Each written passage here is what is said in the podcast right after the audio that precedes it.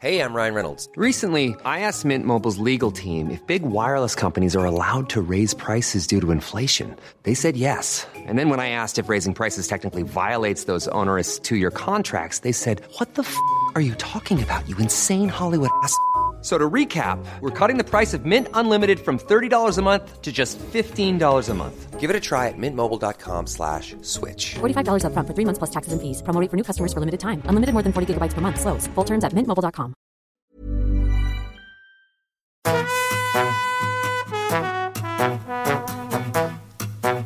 Hola, estás escuchando De piel a cabeza. Un recorrido por tu salud con Ana y Rosa Molina. porque sabemos que el conocimiento es la mejor medicina.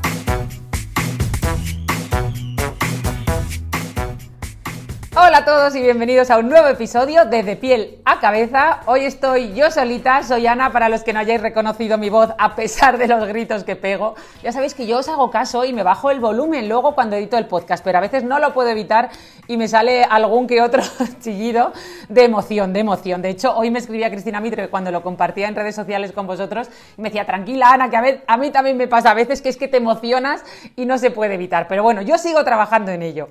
La cosa es que la autora Rosa Molina hoy no está con nosotros porque está presentando su nuevo libro, Microtraumas, que ya está disponible y que bueno, está de gira por España hablando del libro. Espero que pronto nos dé audiencia y venga aquí a su propio podcast a presentarlo.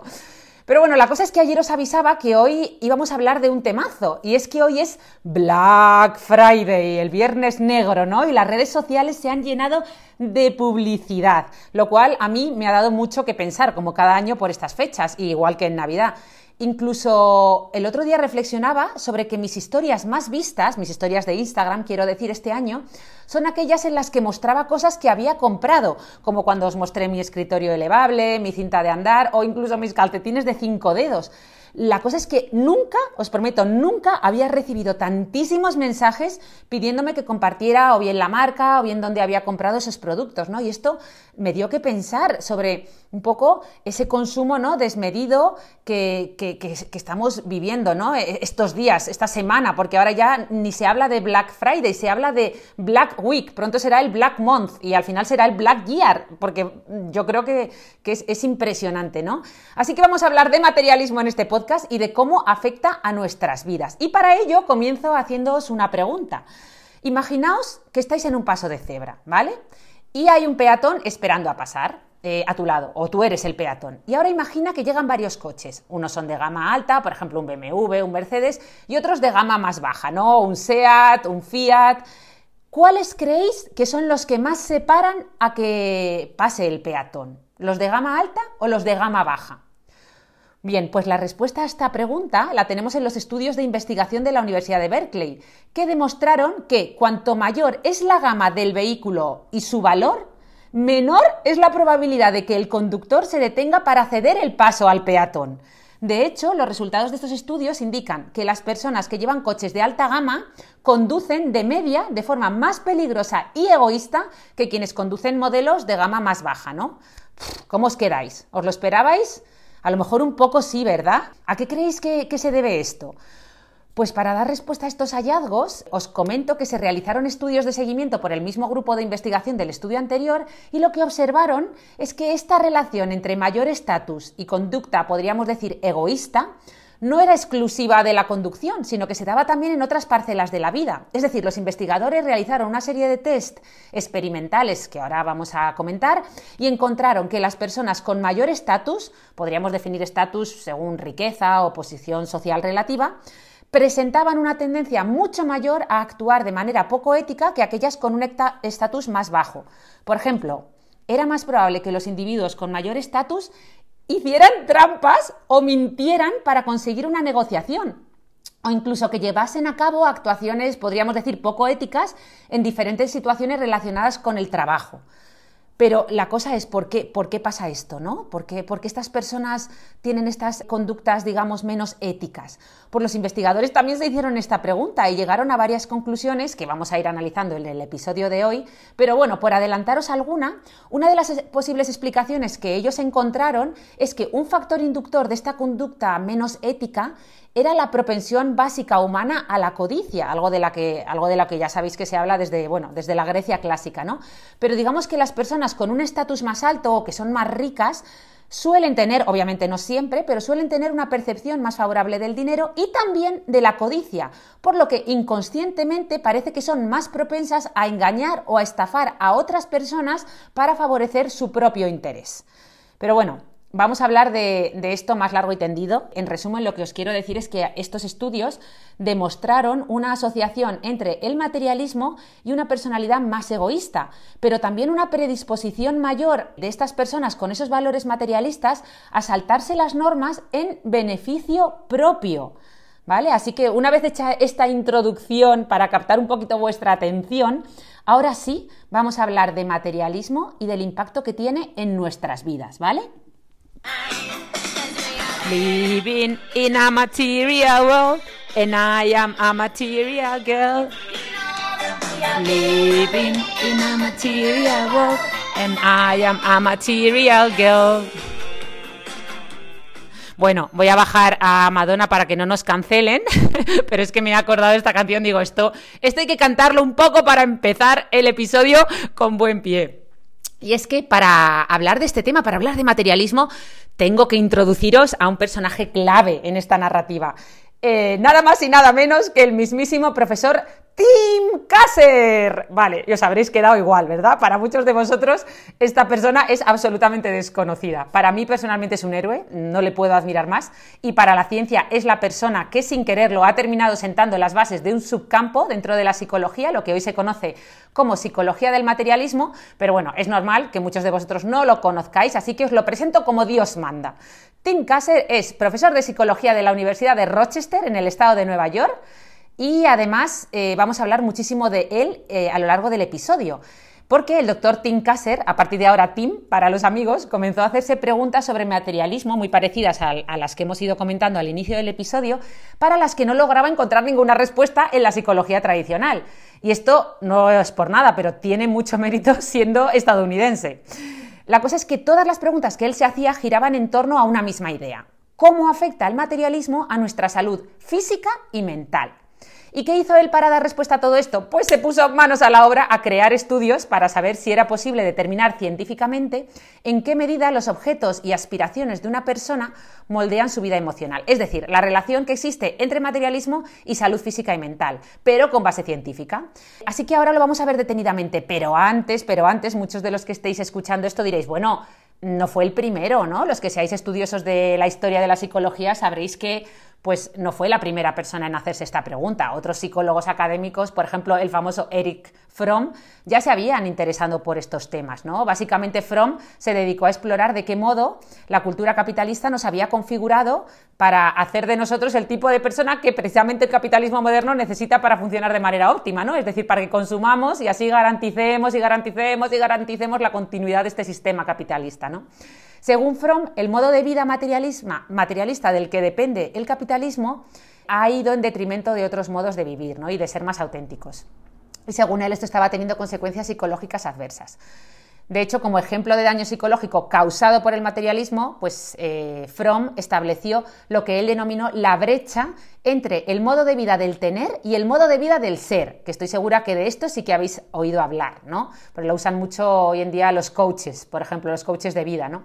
Él afirmaba que el tener era algo que siempre había formado parte del ser humano, es algo natural, pero que con el capitalismo se había multiplicado de forma exponencial, ya que las personas que sucumben a este modo de vida pues terminan construyendo su sentido de identidad en base a aquello que poseen y no en base a lo que son, ¿no? Podríamos decir que en el modo de vida del tener las personas se dejan llevar por el pensamiento de que adquirir más bienes asociados, por ejemplo, a un alto estatus, les va a permitir incrementar su valor como persona, cuando no tiene absolutamente nada que ver. Estamos confundiendo el tocino con la velocidad, ¿no?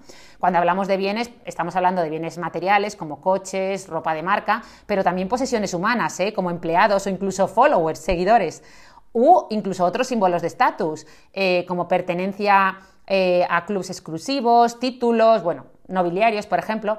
Pero bueno, frente a este modo de vida del tener estaría el modo de vida del ser, cuya orientación es completamente opuesta, ¿no? Se basa más bien en el pleno desarrollo de nuestras cualidades más humanas, ¿no? Pues por ejemplo, la autonomía, la libertad o el pensamiento crítico, ¿no? Una forma de vivir más creativa, en la que, digamos, la percepción del mérito o la integridad de las personas se basa más en sus acciones, en sus valores, en su capacidad de amar, de relacionarnos, de crear, de trabajar eh, de un modo que tenga sentido para nosotros. Es decir, soy lo que hago como persona en contraposición a soy lo que tengo, ¿no? Para Fromm la pregunta esencial era ¿tener o ser? ¿Vale? Pero todo esto, que está muy bien desde un punto de vista más teórico, a Tim Kasser, nuestro héroe de este episodio, bueno, a Tim, que ya sabéis que ya es amigo nuestro, se le quedaba corto, ¿no? Eran teorías e hipótesis que planteó Fromm pero él quería ir más allá, él quería datos, quería hechos, ¿no? Y por eso ya desde sus tiempos de estudiante de psicología comenzó a investigar para dar respuesta a esta pregunta fundamental, ¿no? De cómo influye el materialismo moderno en el sentido que damos a nuestras vidas. Digamos que Fromm había hecho planteamientos abstractos eh, o hipótesis muy potentes, pero Tim Kasser fue el que realmente se puso a ejecutar, se puso manos a la obra a dar una respuesta empírica a las preguntas de Fromm. Y por tanto terminó sentando las bases de la psicología del materialismo que hoy en día conocemos. Así que ya, sin más dilación, vamos a hablar un poquito de cómo lo hizo, ¿no? De esta psicología del materialismo. Porque Tim Kasser tiene un montón de publicaciones científicas, de verdad, ¿a cuál más interesante? O sea, no os podéis imaginar es impresionante. Os animo a que busquéis su nombre en, PubMed o en, un buscador de, de, artículos científicos y os descarguéis algunas. Yo he leído algunas eh, valga la redundancia, y os puedo, o sea, no os las puedo recomendar más. Igual que todas las entrevistas que han hecho, para los que a lo mejor os apetezca menos leer, pues ponéis en Spotify Tim Kasser y si sabéis inglés vais a tener acceso a un montón de entrevistas que le han hecho en muchos podcasts y que, y que realmente merecen mucho la pena. Pero bueno, casi todo de lo que vamos a hablar ahora está sacado de su libro The High Price of Materialism, el alto precio del materialismo en castellano, donde él resume algunas de las investigaciones más importantes que ha realizado con su equipo, ¿vale? Entonces, vamos a hacer un poquito de spoiler de su libro, no mucho, pero es que el libro comienza analizando con una perspectiva evolutiva, que ya sabéis que en este podcast nos encanta, de dónde viene ese deseo que parece tan humano de poseer bienes o riqueza, o como decía Fromm, ese instinto tan humano del tener. Entonces, para ello, mmm, Tim Kasser se basa en las teorías de David Bush, que es catedrático de Psicología Social estadounidense, que propone que esta necesidad de ser percibidos como ricos, atractivos o de alto estatus parece que podría estar en nuestro código genético. Toma ya, Bari Carmen, como mecanismo para garantizar la supervivencia de la especie humana. Es decir, esto nos hizo luchar por asegurar nuestras necesidades básicas de alimentación, protección y reproducción. Para que lo entendáis, digamos que los Homo sapiens que más se preocuparon por acumular bienes fundamentales para la vida en en esa época, pues fueron los que sobrevivieron frente a aquellos que no lo hicieron. Digamos que eh, en esa época de la historia, tener más comida, tener más armas para cazar, realmente podía marcar la diferencia entre la vida y la muerte. Por lo que más probablemente, eh, digamos que la evolución seleccionó de forma espontánea a aquellos que eran, pues, más avariciosos, ¿no? Los que tenían la cueva más bonita, podríamos decir, bueno, más bien más habitable, ¿no? Pero hasta aquí lo que plantea la teoría evolutiva tiene sentido. Yo creo que esto eh, está fenomenal, pero ¿qué pasa con este instinto hoy en día en el que vivimos rodeados de abundancia? ¿Realmente sigue teniendo sentido? ¿Vamos a vivir más o vamos a vivir mejor si tenemos más cosas? Pues lo cierto es que, como hemos visto, hasta que Tim Kasser no se puso a investigar sobre este asunto, pues la literatura empírica o experimental que existía sobre la relación de materialismo con nuestra salud mental era más bien mínima, en comparación con otros temas de la psicología, como por ejemplo la depresión o los estereotipos. ¿no? Básicamente, el resumen de lo que había publicado hasta la fecha era lo siguiente. Las personas que persiguen activamente la adquisición de bienes materiales o valores relacionados con la riqueza reportan un bienestar psicológico peor que los que están menos interesados en ellos pero ya está, o sea, poco más, ¿no? Así que Tinkaser y su equipo se pusieron manos a la obra y a partir de 1993 empezaron a investigar y a publicar, vamos, como si no hubiera un mañana. Publicaron y bueno, siguen publicando un montón de artículos. Pero vale la pena contar cómo estructuraron el, el, primero, ¿no? Su producto mínimo viable, ¿no? Porque ellos pensaron en grande pero empezaron pequeño. ¿Cómo hay que empezar? Como dicen los emprendedores de, de Lean Startup, perdonadme que voy a beber un poquito de agua, pero así con este primer estudio entendieron cómo fueron organizando, o sea, vais a entender cómo fueron organizando el resto de la investigación, ¿vale? Yo creo que es, es importante esto, ¿no? Entonces, básicamente lo que ellos hicieron fue desarrollar lo que llamaron un cuestionario de valores, ¿vale? O Aspiration Index en inglés, que podríamos traducir como índice de aspiraciones vitales o algo así, ¿no? Con, ellos medían básicamente dos tipos de valores. Esto es importante, escuchadme ahora, prestadme atención si no lo estabais haciendo. Los denominados por ellos como valores intrínsecos frente a los valores extrínsecos. ¿Qué valores creéis que estaban englobados en estos valores intrínsecos? Pues ahí estaban la aceptación personal, la pertenencia a la comunidad, el formar una familia, ¿no? Mm, entre otros. Y en estos valores extrínsecos, es decir, los opuestos, ¿qué habían incluido? Pues habían incluido valores como el alcanzar el éxito financiero, la aceptación social, es decir, sentirse atractivo, tener belleza, o el estatus, ¿no? La fama, por ejemplo. Como eran profesores en la universidad, ¿qué hicieron? Fue, esto me da la risa porque yo también lo he hecho eh, cuando he hecho investigaciones y he publicado artículos. Pues lo que hicieron fue pasar el cuestionario a los alumnos universitarios. Era lo más fácil, ¿no? Y lo más práctico. Fueron pragmáticos.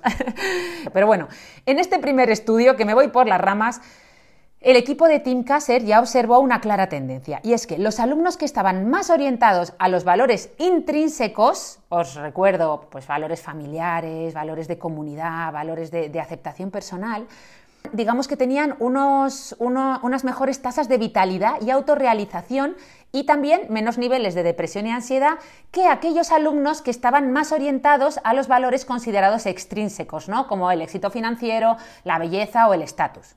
Ahí queda eso. Este fue el primer contacto con este tema, uno de sus primeros artículos, pero a partir de aquí, pues ¿qué hicieron? Pues fueron mejorando su metodología, fueron extendiendo el cuestionario no solo a alumnos universitarios, sino a adultos de todas las edades, incluyendo personas de hasta 80 y 90 años, ¿no? Y también mejoraron la estructura del estudio. Ya no solo se basaba en un cuestionario, sino que añadieron entrevistas con psicólogos clínicos, mediciones de salud mental de los participantes y también de salud física, ojo.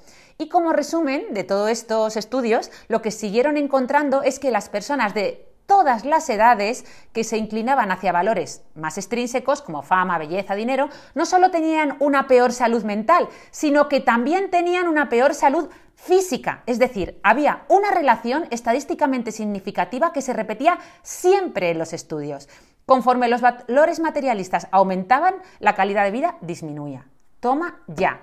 Y ojo, que estamos hablando de valores, no de posesiones. Y esto es importante porque podía haber gente sin un duro que tenía valores muy extrínsecos o muy materialistas frente a gente con mucho dinero que tenía valores muy intrínsecos, eh, o sea, valores intrínsecos muy desarrollados, ¿vale? Pero bueno, seguimos con la historia de, sus investigaciones porque está muy interesante y es que poco a poco fueron ampliando y mejorando los estudios para incluir mediciones también de personalidad, como rasgos narcisistas, conducta antisocial y un largo etcétera. ¿no? También analizaron tendencias que encontraban en las personas con valores más materialistas, como que tendían a ser más posesivas, es decir, preferían tener que alquilar o prestar, ¿no? También, también tendían a ser menos generosas, no les gustaba compartir sus posesiones con otros, tendían a envidiar las posesiones que tenían los demás y además tenían sentimientos de incomodidad cuando otras personas poseían cosas que ellos deseaban pero no tenían. Pero bueno, diréis, vale, vale, todo esto está muy bien, pero a ver, que estos eran americanos, ¿no? ¿Qué, ¿Qué pasa en otras culturas? Porque hasta ahora los estudios se habían centrado en la población de Estados Unidos, que ya sabemos que no, bueno, Iba a decir que no es precisamente una cultura muy austera, y es que todos sabemos que es una cultura bastante materialista per se. Es decir, cualquiera que haya estado por allí habrá observado cómo los valores nacionales pues, se asocian mucho al consumo, al capitalismo y al materialismo de forma bastante típica. ¿no? Yo creo que nunca en mi vida he comprado tantas cosas como los años que trabajé en Nueva York y San Francisco, que además vivía en unos pisitos enanos, porque aquello era carísimo, pero tenía todo el piso lleno de cosas que me iba comprando. Dios mío, se me fue de las manos. Pero bueno, lo cierto es que otros psicólogos, investigadores de otros países a lo largo de todo el planeta que habían leído los estudios del equipo de Kasser, pues se pusieron manos a la obra a realizar estudios en países como Inglaterra, Dinamarca, Alemania, Australia, China, Canadá, India, Rumanía, Rusia, Corea del Sur, Singapur, bueno, y un etcétera que no os podéis imaginar.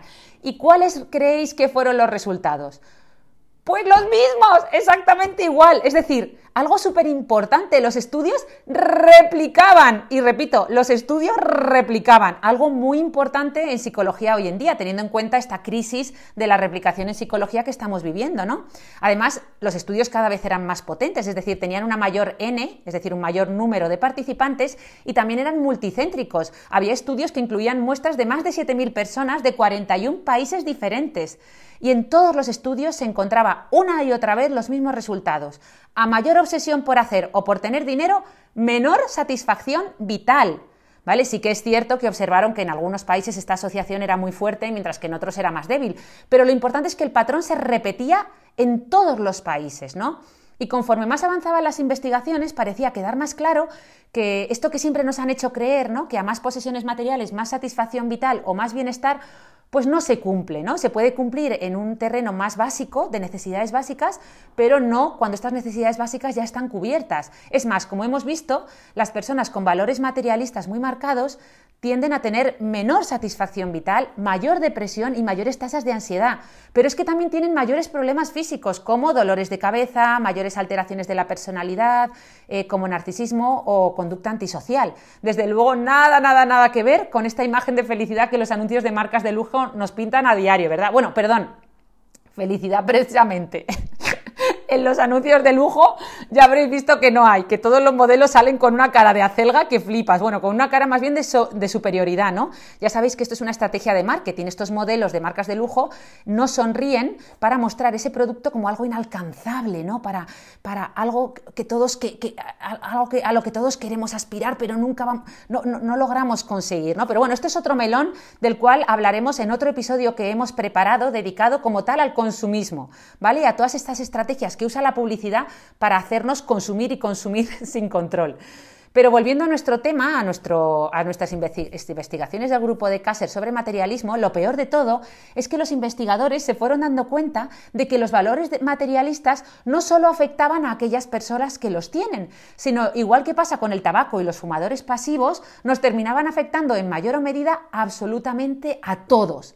Esto es lo que en inglés se conoce como The Tragedy of the Commons o la tragedia de los comunes, que seguro que habéis oído hablar de esta teoría que describe aquello que ocurre cuando varios individuos que actúan de forma, digamos, independiente o como diría yo, por interés personal, destruyen o terminan destruyendo un recurso que es común, ¿no? Esto eh, sucede incluso si a largo plazo ninguno se beneficia, ¿no? Yo creo que el gran ejemplo de la tragedia de los comunes, sin duda alguna, es el calentamiento global que estamos viviendo. Pero bueno, a pequeña escala siempre se usa el mismo ejemplo, el del prado verde y las vacas, que para los que no lo conozcáis os lo cuento rápidamente. Básicamente hablan de una pequeña comunidad que tiene un prado común para compartir, ¿no? Y que cada uno puede tener pues una, dos o tres vacas, ¿no?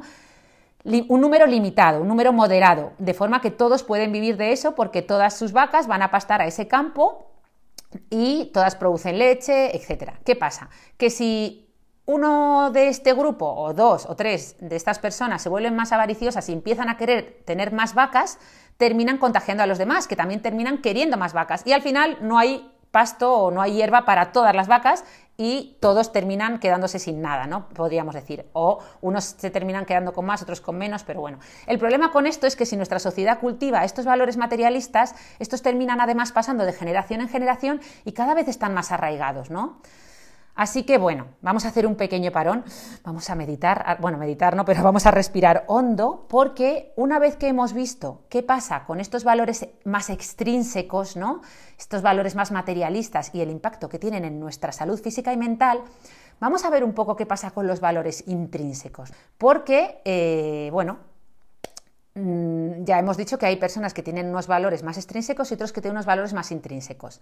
Pero para hablar de estos valores más intrínsecos tenemos que entender, vamos a recordar un poquito, qué necesidades psicológicas tiene el ser humano, ¿no? Porque para la psicología empírica el ser humano tiene cuatro grupos de necesidades básicas de tipo psicológico que son imprescindibles para su buen funcionamiento y bienestar. Estas, necesidades seguro que os suenan porque son las que estableció, o sea, las establecidas por Abraham Maslow, ¿no? En su famosa pirámide que todos conocemos, pero que vamos a repasar rápidamente. Y son cuatro grupos de, digamos, de necesidades vitales. El primer grupo es la necesidad de seguridad y sustento. Es decir, algo tan sencillo como que haya comida en nuestro plato, un techo sobre nuestras cabezas o ropa para protegernos o objetos esenciales para vivir. Es decir, el ser humano no funciona bien si constantemente tiene que estar preocupado por estos motivos. Por eso eh, ese famoso van life o vida de caravana que nos venden en los vídeos de YouTube, no sé si habéis hecho seguimiento de estos eh, youtubers que se van a vivir en una caravana pero terminan siempre volviendo y diciendo esto no es para mí. Pero bueno, no, más bien Perdón, este a lo mejor es un ejemplo que no, que no era el más adecuado, pero bueno, lo que quiero decir que por eso nuestros antepasados con las cuevas mejor equipadas, como hemos dicho, esas cuevas más bonitas, más, más, habitables, pues terminaban sobreviviendo más que los que no tenían ese refugio, ¿no? Porque necesitamos seguridad y necesitamos sustento. Vale.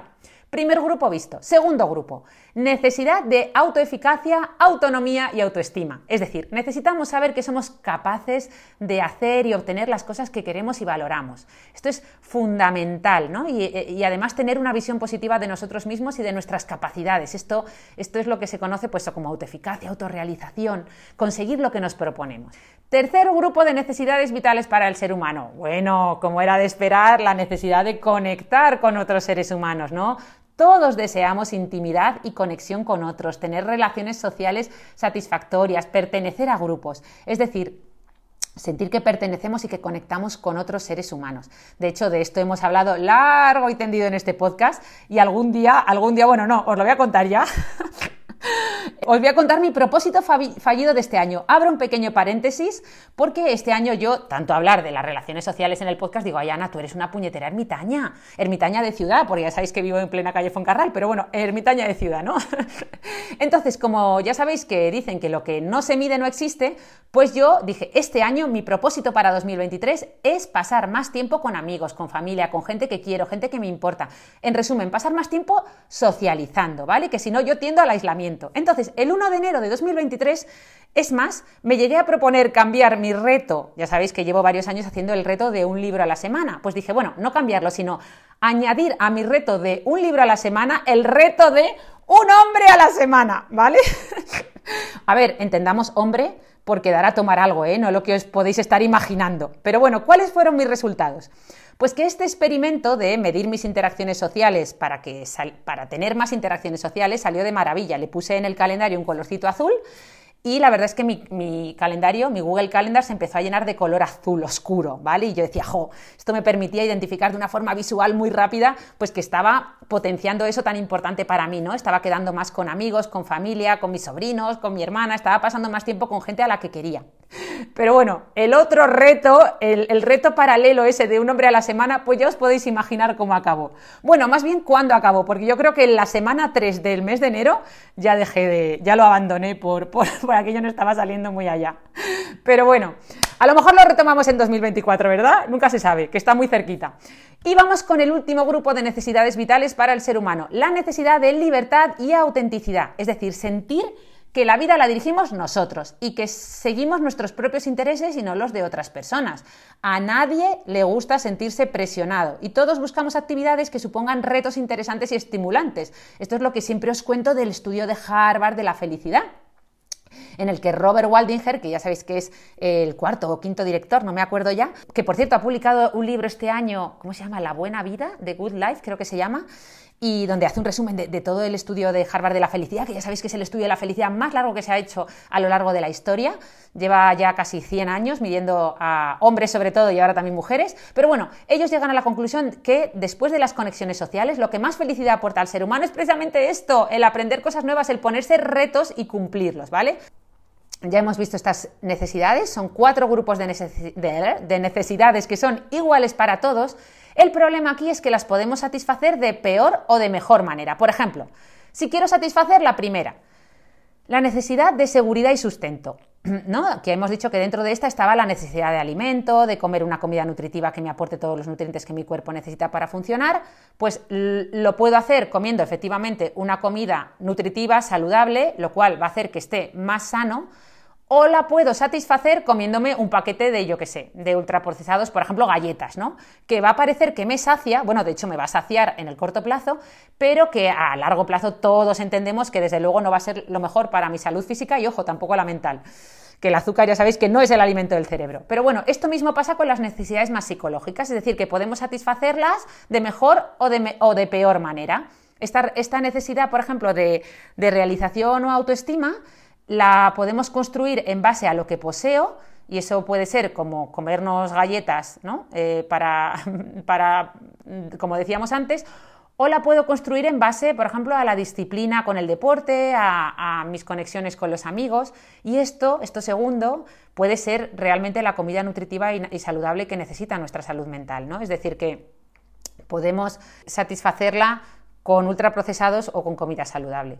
Pero bueno, para colmo todo esto empeora si además la cultura materialista en la que vivimos nos muestra como figuras a imitar pues a celebrities o influencers, ¿no? Como está pasando esta semana, a personas ricas, famosas, atractivas, que muchas veces, otras veces sí, pero muchas veces no son las más íntegras, ¿no? O las que tienen unos valores más óptimos para nuestra salud mental. Digamos que poco a poco y sin darnos cuenta vamos interiorizando los valores materialistas con los que nos bombardean a diario, ¿no? Para satisfacer nuestras necesidades, especialmente esta semana dichosa de Black Friday, que es que abrir Instagram es como abrir, yo qué sé, telecirco, ¿no? O sea, anuncios por doquier. Es como si interiorizásemos que las galletas es lo mejor para satisfacer nuestra necesidad de alimento. Por eso, igual que una persona que tiene una dieta saludable va a estar más sana que una que se alimenta de ultraprocesados, una persona cuya dieta mental está basada en valores materialistas va a tener una salud mental y física equivalente a si se alimenta de ultraprocesados, ¿vale?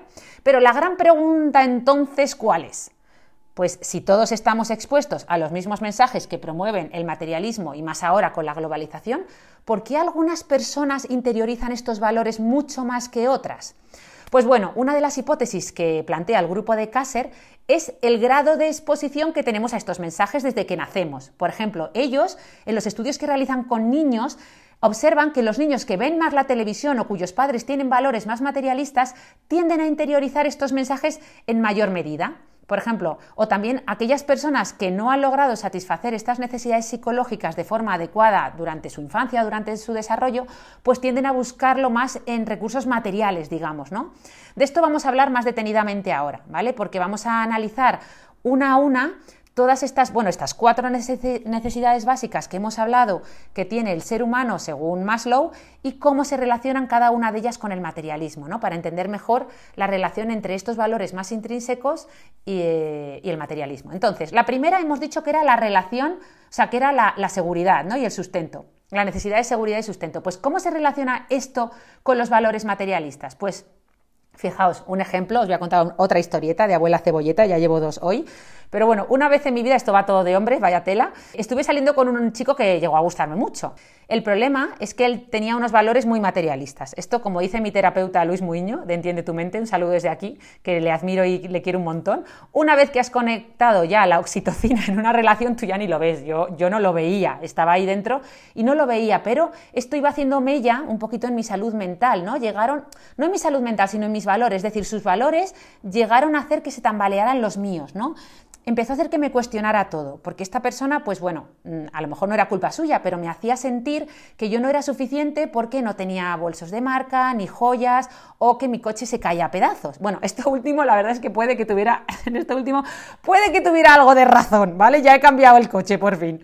Pero el caso es que a mí me hizo sentir muy insegura. Obviamente esta relación se acabó, pero a mí me dejó tocada durante varios meses después y esos meses fueron la única vez en mi vida que me compré bolsos de marca y ropa de marca, que ahí, por cierto, ahí los tengo muertos de risa en el armario, pana. Pero bueno, a ver si algún día les doy uso, porque al final termino usando el mismo bolso de siempre, que a mí es el que me gusta. Pero bueno, la verdad es que entre el dinero que me gasté en terapia más el efecto consumista que tuvo en mí, la relación no solo tuvo un costo emocional súper elevado, sino que esta vez tuvo encima un coste económico añadido que no veas. Pero bueno, bromas aparte, gracias, a Dios yo pronto recuperé mi autoestima, obviamente la palabra autoestima muy mal usada en esta frase, porque ya sabéis que la autoestima es algo muy transversal y que además se construye a lo largo de nuestra vida y que no se destruye en un momento, pero bueno, mm, esta inseguridad que, que yo sentí volvió, ¿vale? O sea, desapareció, quiero decir, y volví a sentirme segura con mi ropa sin marca, mi coche del año de la pera, etcétera, ¿no? Pero me dio que pensar, ¿por qué? O sea, me planteé a mí misma, ¿por qué al sentirme insegura tras un rechazo amoroso importante yo me lancé a consumir? ¿O por qué esta persona necesitaba validar continuamente quién era a través de la adquisición de bienes materiales, ¿no? Pues resulta que según los estudios existe una estrecha relación entre la insatisfacción vital, la inseguridad y el materialismo.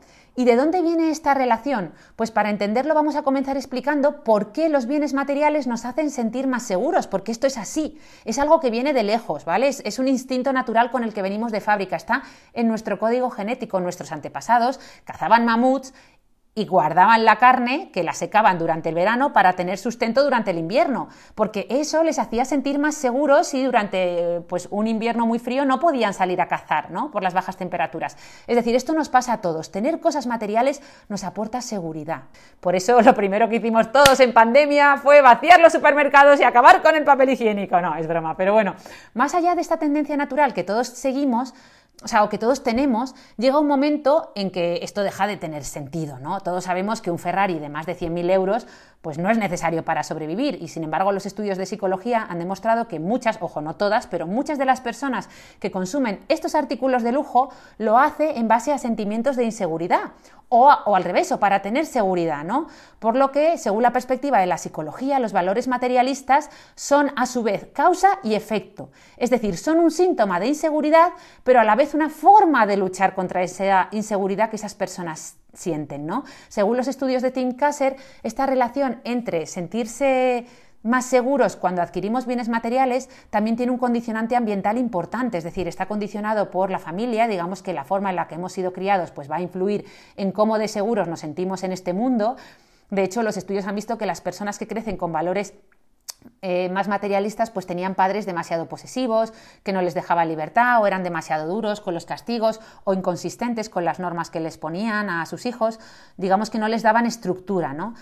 También solían provenir de familias ah, eh, muchas veces con menor estatus socioeconómico. ¿no? Y también influía el entorno, ¿no? la nación en la que hemos nacido. Por ejemplo, los estudios han encontrado mayor prevalencia de valores materialistas en aquellas personas que han crecido en épocas de inseguridad económica en su país, con alta inflación o en naciones más pobres.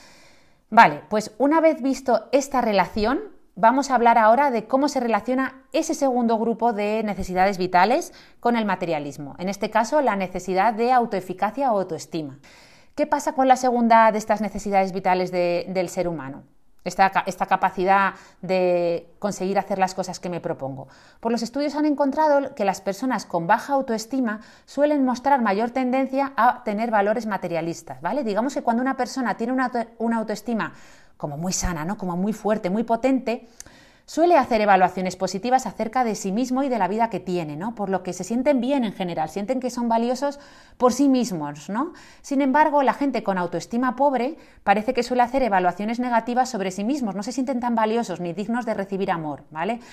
Los estudios dicen que es, difícil saber qué fue primero, ¿no? El huevo o la gallina. Es decir, si las personas con baja autoestima adoptan los valores materialistas como mecanismo de defensa o si los valores materialistas son la causa de esa autoestima baja ya que cuando basamos nuestros valores en factores externos, ¿no? como el dinero, el estatus, pues estamos más expuestos al azar y los acontecimientos, ¿no? que cuando los basamos en algo como más potente, más, más intrínseco. En cualquier caso, este último factor, por favor, por favor, por favor, que no se enfaden los estudiosos de estos campos, que es muchísimo más profundo, ¿vale? Ya sabéis que a la autora Rosa Molina, que no está aquí hoy, psiquiatra, no le gusta nada hablar de autoestima como algo eh, pues muy como algo puntual, ¿no? Ella siempre se refiere a la autoestima como algo absolutamente transversal a, todas las facetas de nuestra vida y que vamos construyendo durante todo nuestro tiempo en este mundo, ¿no? Entonces este análisis que acabo de hacer es un poco reduccionista, ¿no? Os he contado simplemente las conclusiones de los estudios, pero para los que estéis interesados, por favor, leed los artículos completos al respecto, que a mí no me da tiempo a contaros aquí todo, ¿vale? Pero otro aspecto muy interesante relacionado con esto del que hablan los estudios es el de los ideales. Y ojo, porque este matiz yo creo que os va a gustar, ¿vale? Digamos que se ha observado que las personas que muestran valores más materialistas suelen tener también unos ideales respecto a lo que significa tener dinero, fama o estatus muy poco realistas. ¿Qué significa esto? Pues para que lo entendáis, los resultados de los estudios demostraron que cuando se les pregunta a las personas, a, bueno, a estas personas con valores más materialistas por gente rica, automáticamente les atribuyen otras características como que también son inteligentes, cultos o exitosos en otras parcelas de su vida, simplemente por el hecho de tener fama o dinero, cuando esta relación no tiene nada que ver, ¿vale? No tiene nada que ver, más bien es todo efecto halo, ¿no? Hay que decir que gran parte de la responsabilidad de estos ideales tan poco realistas se debe a la imagen ah, tan distorsionada que nos muestran los medios de comunicación. De hecho, se ha visto que las personas con valores materialistas pasan más tiempo consumiendo estos, este tipo de contenidos, ¿no? Bien sea la televisión, otros medios, como las redes sociales o revistas, no sé, como el Hola, ¿no? Que por cierto, hago un paréntesis, espera, espera, que abro una pestaña en el ordenador, como era? Ahí. Abro un paréntesis para contaros el titular con el que abre hoy, viernes 24 de noviembre, la revista Hola. Atención, atención, que lo leo. Michel Herzig, perdón por la pronunciación, la joya de Thibaut Courtois nos habla de su boda y de su familia. La modelo posa impresionante con sus joyas de Cartier. O sea, atención a cómo se refiere a ella. Se refiere como la joya de Courtois. Es decir, ella es una posesión de, él, ¿no? Eh, increíble, ¿no? Pero bueno, al final todo esto es un círculo vicioso, es decir, las personas materialistas pasan más tiempo consumiendo este tipo de contenido más materialista, por lo que idealizan estos valores extrínsecos como fama, dinero o estatus, y esto les lleva a sentirse peor, ¿no? Eh, por lo que se afanan más en alcanzar pues esos valores materialistas y eso genera aún más insatisfacción, aún más inseguridad, por lo que terminan estando atrapados en esa rueda, ¿no? Es como una droga, no pueden parar, debido también a la adaptación hedónica de la que tanto hemos hablado en este, en este podcast, ¿no? Porque esos bienes materiales que tenemos cada vez nos generan menos dopamina, cada vez necesitamos más y por eso la gente que tiene mucho dinero, pues para ellos nunca, nunca es suficiente, ¿no? Cada vez quieren más. Pero bueno, vamos con, otro de este, con otro grupo de necesidades de las que hablábamos, que es la necesidad de conectar con otros y cómo se relaciona esto con los valores materialistas. Pues digamos que nuestros valores tienen un impacto en cómo nos relacionamos con los demás. Como podréis imaginar, los estudios de Kasser encuentran que las personas con valores más materialistas experimentan peores relaciones sociales y conectan menos profundamente con los demás. ¿A qué creéis que se debe esto? Pues parece, en parte, en parte, que está relacionado con que suelen ver a las personas como objetos. Los estudios han visto que la gente cuyos valores son más materialistas tienden a tener relaciones denominadas I-it relationships en inglés. Podríamos traducirlo como yo con eso, ¿vale? Esto es un término que utilizan, por ejemplo, el filósofo Martin Buber o el psicólogo Barry Schwartz, que supongo que lo conocéis por su libro The Paradox of Choice o La paradoja de la elección en castellano, eh, y utilizan este término para referirse a este tipo de relación que suelen entablar las personas con valores más materialistas, ¿no? Digamos que en este tipo de relaciones las cualidades que tiene la persona con, las que me relaciono se valoran más que los sentimientos de esa persona. Es decir, mantienen relaciones según la utilidad de esa relación, sin tener en cuenta cómo puede afectar emocionalmente eso a la otra persona. Un claro ejemplo de esto lo podemos ver en las citas amorosas, ¿no? que muchas veces se usan expresiones como ah, carne fresca, carne fresca, o gente que dice, sé cuando era más joven tenía más que ofrecer que ahora, como si fueran productos con un valor en función de determinadas cualidades, ¿no? O en Tinder, donde los atributos físicos se muestran como en los anuncios de coches en un concesionario. En vez de parachoques trasero ABS, aquí 1,85, ojos verdes, pelo castaño, ¿no? Pero bueno, como se me está acabando el tiempo, vamos a ir directos al último grupo de necesidades vitales del ser humano la necesidad de libertad y cómo esto se relaciona con los valores materialistas, ¿no? Pues hemos visto que esta necesidad de, libertad y de autonomía era la última de estas necesidades vitales que describía Maslow, ¿no? En la antigüedad o en la era medieval, la merma de libertad significaba ser el sirviente de otro, es decir, ser un esclavo. Pero esto ha cambiado hoy en día. ¿Quién es el nuevo señor o verdugo ahora? Pues fijaos que parece que son precisamente estos valores materialistas, ¿vale? Ya que terminan interfiriendo con nuestras necesidades vitales de autonomía y libertad. Como aprendimos con Barry Schwartz en la paradoja de la elección, Más opciones no significa mayor libertad, ¿vale? También hablamos de esto en el episodio en el que entrevistamos a Luis Gutiérrez Rojas cuando lanzó su libro Vivir más libres, ¿no? Tim Kasser pone un ejemplo de esto en su libro que me gustó mucho. Os lo voy a contar porque pone un ejemplo con ir a misa que puede ayudarnos a entenderlo. Mira, él compara a dos personas que van a misa, ¿vale? La primera va en base a sus valores intrínsecos, ¿no? Pues porque cree en la religión, le hace sentir más cómodo, o sea, más conectado con su comunidad, le divierte y es que lo encuentra interesante mientras que una segunda persona acude en base a sus valores extrínsecos, es decir, él va por el que dirán, ¿no? Porque, mm, mm, para que no le critiquen, pero claro, se aburre, no conecta va porque vive en un entorno religioso donde ir a misa es un símbolo de estatus, por ejemplo, ¿no? Pero esto, sin darse cuenta, le resta libertad porque no está haciendo lo que realmente quiere hacer. Es un esclavo de la opinión de los demás. Si nos escuchara Fromm, él diría que la, la primera persona va porque la religión es algo que hace, mientras que el segundo va porque la religión es algo que tiene que hacer, ¿vale? El ser frente al tener. También hablo indirectamente de esto, bueno, como no podía ser de otra manera, el psicólogo hipernombrado en este podcast y en todos los podcasts, el Mijali, ya, digo él, porque el Mijali, porque claro, es que Mijali es imposible de pronunciar, pero con su concepto de flow o estado de flujo, dice que mm, realmente somos libres cuando hacemos algo que nos gusta y disfrutamos, no algo que tenemos que hacer. Es más, los estudios ya sabéis que han observado que cuando incluimos eh, recompensas o incentivos externos, mucha gente pierde la motivación intrínseca porque se produce un cambio de foco respecto al por qué estamos haciendo esa actividad, ¿no? Todos hemos vivido esto. Y de ahí el dicho de no conviertas tu hobby en tu trabajo porque dejará de gustarte o cuando los que te hablan de crear una cuenta para compartir, no sé, contenido de valor, te dicen que te centres en compartir ese contenido, en hacer algo que te guste, que vibres con ello, ¿no? Que el dinero vendrá solo, pero no lo hagas pensando en tener rentabilidad, porque entonces fracasarás, ¿no? Los valores extrínsecos han demostrado que no enganchas suficiente a las tareas para entrar en este estado de flow y hacerlo con pasión y transmitir esa pasión. Digamos que la gente con valores más materialistas eh, en estos estudios no lograba mantener el interés en las tareas que tenía que realizar. ¿no? me acuerdo de un amigo que tuve que abrió una cuenta de Instagram para hablar de libros y, nada más abrirla puso un enlace para cobrar. Y yo decía, pero vamos a ver, pero vamos a ver, alma de cántaro. O sea, estás más preocupado ya desde el inicio de, ser, de que esto sea rentable que, que del contenido, ¿no? Pues obviamente no duró mucho, ¿no?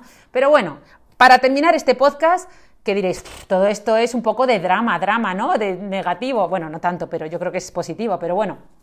Vamos a dar soluciones, hombre, vamos a dar soluciones porque eh, Tim Kasser, el autor, termina también dando soluciones para el cambio, ¿no? ¿Cómo podemos transformar este sistema de valores de la sociedad que parece que se está volviendo un poco materialista para que todos seamos más felices y tener mayor calidad de vida? Bueno, pues ya hemos visto que los valores intrínsecos se asocian a una mejor salud física y mental, a mayor felicidad. Pero claro, si la sociedad nos bombardea continuamente con valores materialistas sin parar, pues los terminamos adoptando casi inconscientemente. Y esto hace que no sepamos muy bien por qué, pero nos vamos sintiendo más infelices. ¿Qué, qué hacemos? Pues volvemos a nuestra sociedad a por respuestas, ¿no? Para solucionar esa insatisfacción vital que nos provoca ese materialismo. Pero claro, la solución que nos da nuestra sociedad es la de seguir consumiendo aún más, ¿no? Por lo que entramos en un círculo sin salida. Entonces, ¿qué propone el autor eh, y su grupo de investigación? ¿Qué podemos hacer? O sea, ¿qué cambios podemos hacer para, salir de esta rueda? ¿no? Pues ellos proponen cambios en tres esferas principales. ¿vale? Vamos a ver las tres. Eh, las esferas serían lo personal, lo familiar y lo social, ¿no? La primera, a nivel personal, ¿qué podemos hacer? Bueno, pues lo primero, hacernos conscientes de estas investigaciones científicas, es decir, escuchar este episodio ya es un paso y tratar de, reflexionar sobre todo lo que hemos hablado para aplicar aquello que nos guste o, o lo que hayamos resonado en nuestra vida diaria. Eso, ojo, ojo, no significa dejar de consumir o deshacernos de nuestras posesiones, sino encontrar el equilibrio y saber hacer una regresión a la media cuando nos estamos pasando, ¿no? Es lo mismo que llevar una dieta saludable, en la que todos seguimos comiendo dulces o, como dicen, treats, cositas de vez en cuando que no son tan saludables, pero su porcentaje es mucho menor que el de frutas, verduras o comida saludable. Por lo mismo con esto, un poco de consumismo no te va a hacer daño, pero no te va a hacer daño si el grueso de tu nutrición viene de valores intrínsecos como los que hemos hablado. En definitiva, bajarte de la carrera de la rata o del rat race y mirar todo desde fuera, ¿no? Con un poquito de perspectiva. También ayuda mucho mirar a nuestros miedos y analizar qué impacto tienen en esos valores más materialistas, porque muchas veces nos obsesionamos con ganar más dinero o adquirir más cosas y tenemos que reflexionar sobre qué hay detrás de eso, porque muchas veces hay un miedo, ¿no? Y también fijarnos en el pasado. ¿Realmente los bienes materiales que hemos adquirido en el pasado han solucionado nuestros problemas? Cuando has querido ser mejor deportista, que esto me ha pasado a mí, ¿lo has conseguido gracias a gastarte el dinero en la mejor bici, suplementos o las zapatillas ultrasónicas último modelo? ¿O lo has conseguido gracias a valores más intrínsecos como la disciplina, ¿no? Pues yo creo que más bien lo segundo, ¿no? También ayuda a replantearnos las relaciones sociales que tenemos, de dónde vienen, ¿no? ¿Vienen porque son útiles o porque son nutritivas para nosotros? O, las actividades que realizamos a diario. ¿En qué estás invirtiendo tu tiempo? Si a diario consumes tres o cuatro horas de, televisión eh, o de redes sociales en las que te muestran publicidad sin parar, eh, sin parar, o inviertes mucho tiempo en ir de compras, pues a lo mejor probar a sustituir estas actividades por otras que estén más alineadas con tus valores y observar qué sucede, ¿no? Por ejemplo, volver a la naturaleza leerte un libro, apuntarte a bailar con amigos o quedar a jugar a algo, ¿no? Lo más probable es que al principio te cueste, ¿no? Y quieras volver a dar vueltas por Zara. Pero con el tiempo ya te digo yo que vas a ir reconectando con tus valores intrínsecos y cada vez te va a costar más apreciar el valor de consumir tanto, ¿no? Yo desde que lo he hecho estoy mucho más en paz. Ya sabéis que antes, bueno, antes y ahora pues porque sigo, voy alternando, pero yo he vivido muchos años en la mismísima calle Fuencarral de Madrid y cada vez que salía de mi casa lo primero que me encontraba era Zara, Mango o Iso y ahí pasaba mi tiempo, ¿no? Que están justo debajo de casa. Ahora que alterno con una casita en el campo y mis paseos diarios, pues em, ahora son con caballos, vacas, etcétera, pues sinceramente no veas qué cambio, no veas qué cambio. Pero bueno, Hablando de otra, otro cambio, hemos dicho que es, otros cambios se podían producir en esa, esfera más, en esa esfera más familiar, ¿no? Pues, como hemos dicho, si es importante limitar nuestra exposición a mensajes materialistas y que incitan al consumo, imaginaos la importancia que tiene hacerlo con los niños. De hecho, la Asociación de Pediatría recomienda que los niños menores de dos años mm, no deberían ver nunca la televisión u otro tipo de contenido en el que se muestren anuncios. Sin embargo, como esto hoy en día es tan sumamente difícil, lo que propone Tim Kasser como solución, que es la que él hace con sus hijos, es formar a los niños sobre qué son los anuncios y qué significan, ¿no? Es decir, explicarles, por ejemplo, a los niños eh, que los niños que aparecen en estos anuncios no se lo están pasando realmente bien, sino que es es un, están actuando, les están pagando por ello, es decir, enseñarles los motivos por los que existen los anuncios, qué hay detrás de ello. ¿no? Otra estrategia que propone eh, Tim Kasser es alinearse con otros padres de nuestro entorno para no terminar viviendo un keeping up with the Joneses, por ejemplo, padres del colegio para que los niños no estén expuestos tantas, eh, a, tantos anuncios eh, en, las horas de clase o, por ejemplo, que no se organicen visitas gratuitas a la fábrica de chocolate, Coca-Cola o juguete. Yo me acuerdo que pequeña nos llevaron a visitar la fábrica de Coca-Cola y la de Cadbury's, no, esto fue en Irlanda, bueno, pero que esas eran las excursiones algunas veces, ¿no? Que hacíamos, pues, hombre, sustituirlo por más excursiones a la naturaleza, por ejemplo. Y por último, el cambio social. Es decir, el mundo del emprendimiento, y bueno, el capitalismo en general nos ha metido en la cabeza el siguiente mantra. Y es que si la gente no consume suficiente, la economía colapsa. Pero hoy en día sabemos que esto no tiene por qué ser necesariamente así. Se puede mantener un sistema capitalista de otra manera, ¿no? Hay otras alternativas, eh, hay otros valores. Eh, el consumo no tiene por qué siempre que ir a más. Es más, valga la redundancia, ¿hasta dónde va a llegar esto? O sea, esto puede llegar, o sea, esto puede seguir creciendo hasta el infinito, podemos seguir consumiendo cada vez más hasta el infinito, pues hombre, para, para salir de este pensamiento tenemos que empezar a regular la exposición que tenemos como sociedad a los anuncios, ¿vale? De esto vamos a hablar largo y tendido en el siguiente episodio, que ya lo tenemos preparado y yo creo que os va a encantar, porque vamos a hablar del consumismo y de cómo la publicidad impacta en nuestros hábitos de consumo y lo que es peor, en nuestros valores. Pero bueno, ya os adelanto que algunas estrategias pueden ser crear zonas sin anuncios, ¿no? Como que colegios, carreteras o autobuses eh, estén libres de anuncios. Por ejemplo, ¿os imagináis las paredes del metro llenas de obras de arte como si fuera un museo en vez de llenas de anuncios?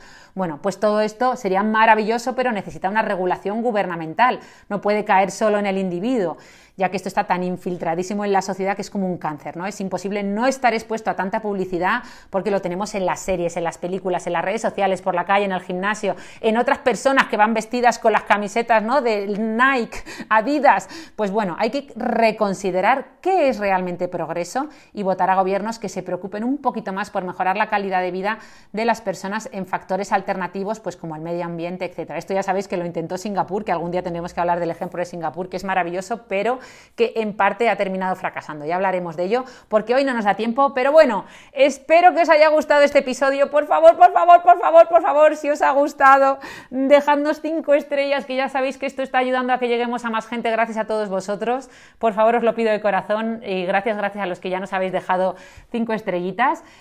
Y nada, os deseo un viernes negro, porque para mí realmente es negro, eh, con poco consumo, que lo cambiéis por gastaros el dinerito en una excursión a la montaña, como voy a hacer yo este fin de semana, bueno, que ya estoy aquí. Así que son las once y media, voy a editar el episodio lo más rápido posible para irme a dar una vueltecita por el campo, que no, no sabéis las ganas que tengo, porque además ha salido el sol, aunque haga mucho frío. Así que un abrazo enorme, dejadnos vuestros comentarios, que ya sabéis que leemos todo, todo, todo, todo. Y hasta el próximo viernes.